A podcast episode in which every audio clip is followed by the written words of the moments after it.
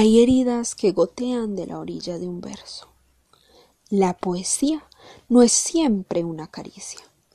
También puede ser un maravilloso naufragio.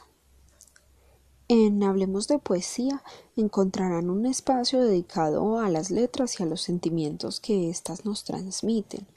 Eh, cada episodio traerá versos nuevos que nos permitirán tener un diálogo ameno, tranquilo, pero sobre todo entretenido en torno no solo a la poesía, sino a los poetas, sus historias y el arte en general desde todas sus formas. Porque, como decía Edgar Allan Poe, la belleza es el único estado legítimo del poema.